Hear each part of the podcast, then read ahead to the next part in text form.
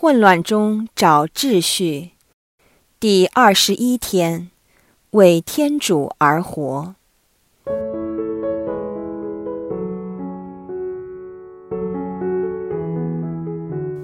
在塔冷通的比喻当中，其中可能令我们感到困惑的一点就是。究竟天主送给我们的礼物是无条件的，还是有条件的呢？从表面上去理解这个比喻，天主看似斤斤计较，特别是对于给予我们的塔冷通，好像最终还是要收回，而且还要求有利息回报。天主对我们的大爱与恩赐不是无条件的吗？这可不是我们相信的天主吧？这怎能搞得通呢？对于天主恩赐的塔冷通，究竟我们有没有自由意志去选择如何运用它们呢？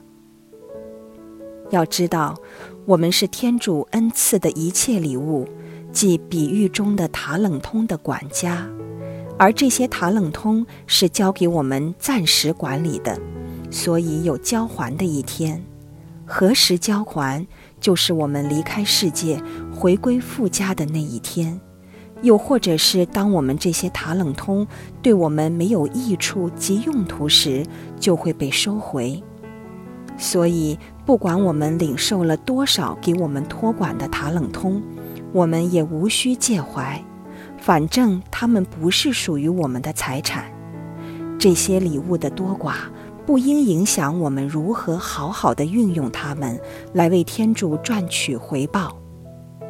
事实上，当我们认真数算我们所得到的恩典时，我们往往比想象中更富裕。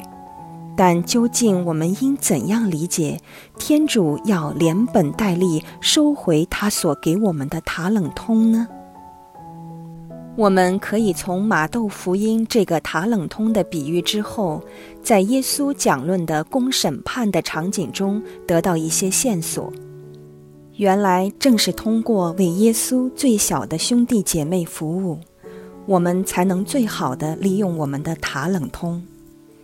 如果我们把天父所赐慈悲与爱情的塔冷通用于这些耶稣的最小的弟兄姊妹身上，我们就是在天父的慈悲与爱情之上，诱发出我们自己的慈悲与爱情，就如同这些塔冷通有所增长一样。但如果我们成为真正的守财奴，不在耶稣最小的弟兄姊妹身上运用这些塔冷通的话，这些塔冷通为我们就再没有任何积极用途了。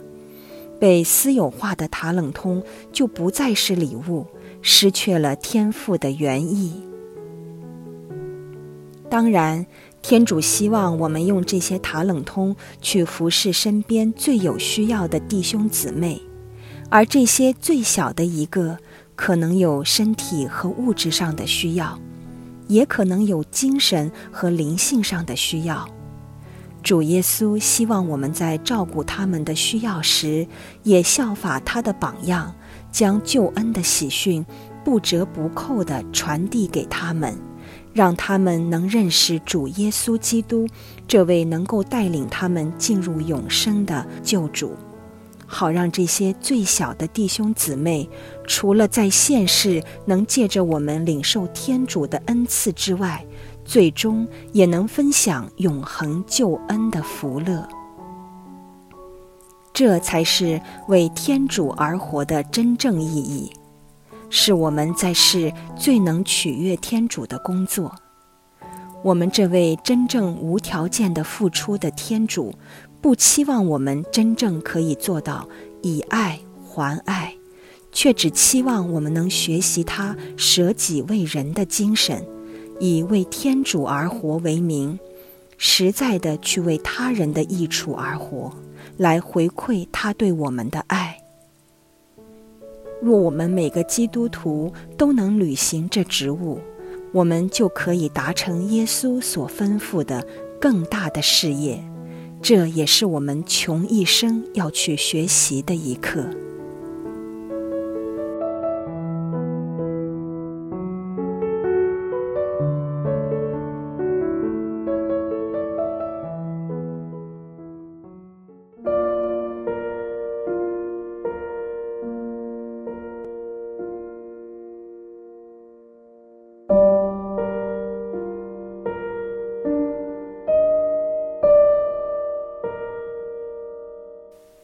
你向往为天主而活吗？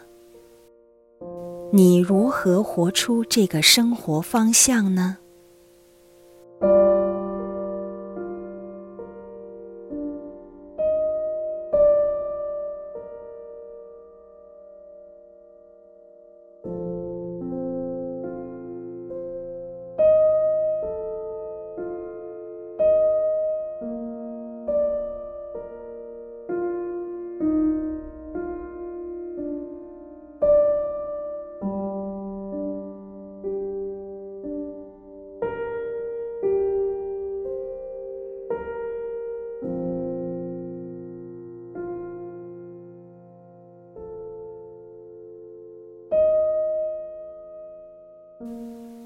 你如何达到为天主所用这个目标呢？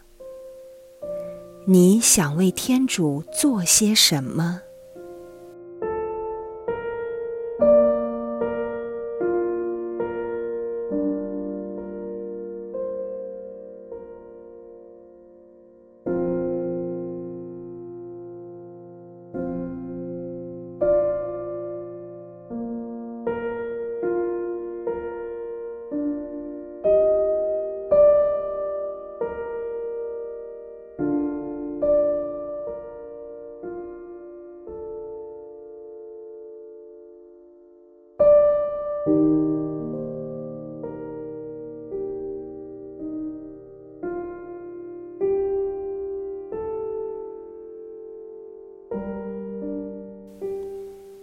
你是否在有意无意之间把某些塔冷通藏在地下，而没有好好运用呢？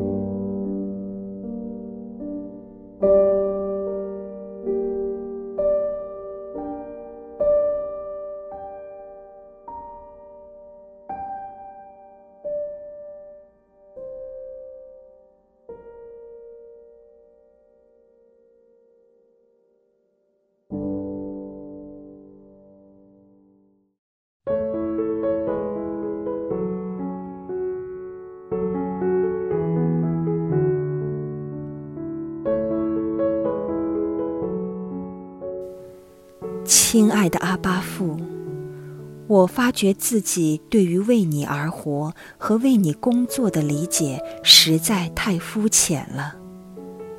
名义上可能是为你而活，为你而工作，但实际上我是为自己而活，为自己的意愿而工作。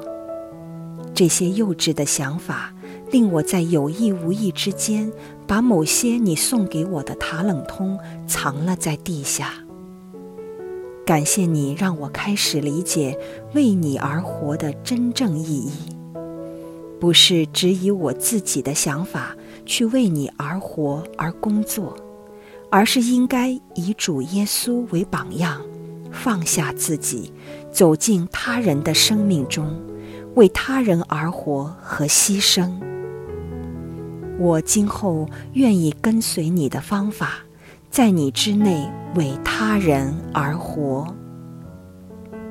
以上祈祷是因主耶稣基督的圣名而求，阿门。愿光荣归于父、及子、及圣神，起初如何，今日亦然，直到永远，阿门。